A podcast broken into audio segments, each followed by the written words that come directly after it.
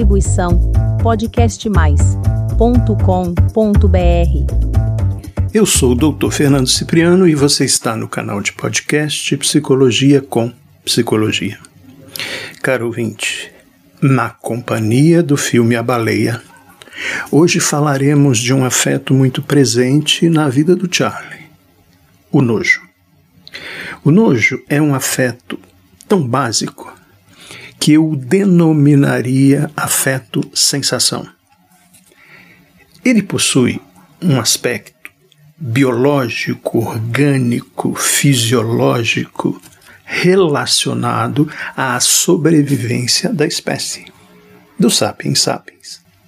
Bom, primeiro aspecto então do nojo, que se aproxima muito da sensação quando ele é orgânico, está relacionado à sobrevivência da espécie, está no código genético do Sapiens sapiens e é transmitido aos novos indivíduos através do instinto e de uma aprendizagem específica com padrões relacionados àquele instinto padrões de comportamento que serão aprendidos no sentido de que a sobrevivência desse indivíduo seja preservada e, portanto, a sobrevivência da espécie. Ok. Vamos definir o nojo. Constitui-se numa reação a alguma situação que ameaça a integridade do eu.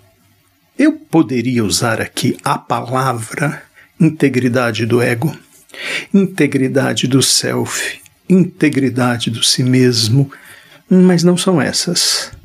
Refere-se à integridade do eu.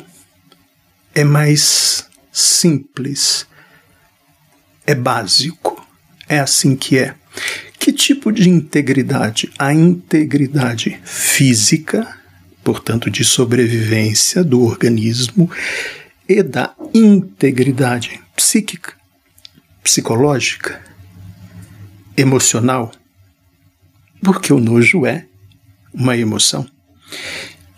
Portanto, a integridade do eu, de como eu sou e de como eu quero que o mundo seja, se ela é ameaçada, existe um tipo de afeto que produz repulsa, distanciamento e exclusão. Então, essa é a dinâmica do nojo e podemos avaliá-la, iremos avaliá-la do ponto de vista cultural. Considerando do ponto de vista cultural, o nojo pode ser traduzido como aversão.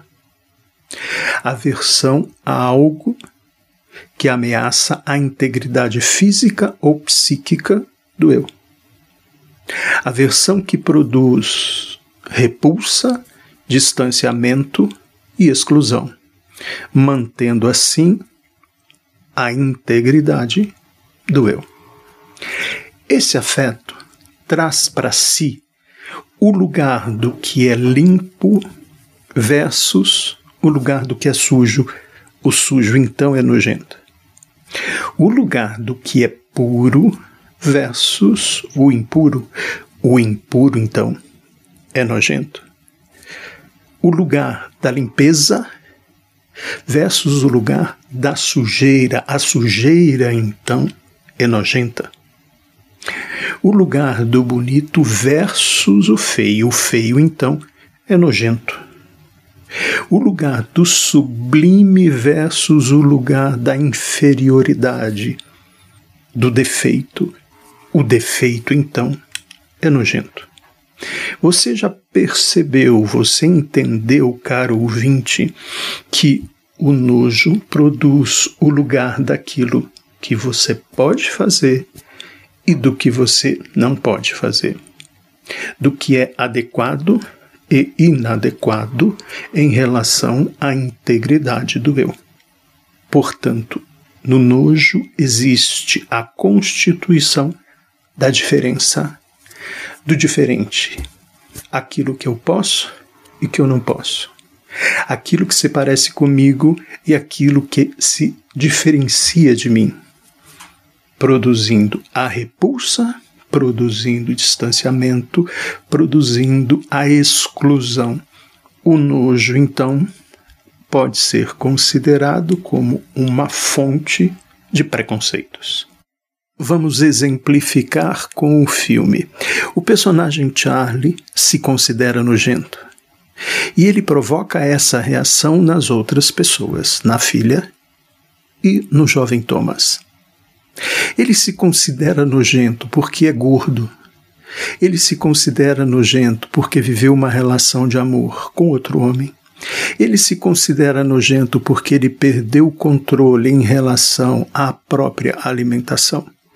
Ele come demais, ele vomita, ele não consegue se movimentar produzindo as mínimas ações necessárias do deslocamento e da necessidade do corpo em determinado ambiente.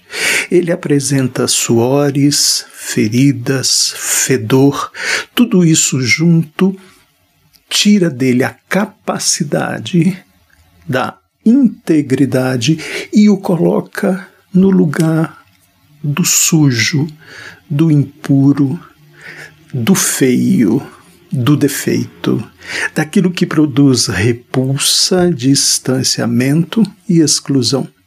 Então a filha se apodera desse argumento de que você é nojento, por isso eu tenho que ficar distante de você, por isso eu tenho que excluir você da minha vida. Caro ouvinte, mais uma vez falei demais. Bom, esse assunto merece outros podcasts e eles virão. Para finalizar, gostaria de compartilhar com vocês uma questão relacionada ao filme. Algumas pessoas disseram nas mídias sociais que a premiação do Oscar para Brendan Fraser foi inválida porque o ator não é gordo. Veja que se trata. Imediatamente eu me lembrei de uma frase do Umberto Eco, o romancista, filósofo italiano, autor de O Nome da Rosa acho que foi em 2015, ele deu uma declaração, abre aspas, a internet deu voz a uma legião de imbecis, fecha aspas. Foi o que percebi em relação ao filme e aos preconceitos ali presentes. Falaram de gordofobia, de incentivo, de reforçamento à gordofobia. Falaram de reforçamento em relação à homoafetividade, ao homoerotismo.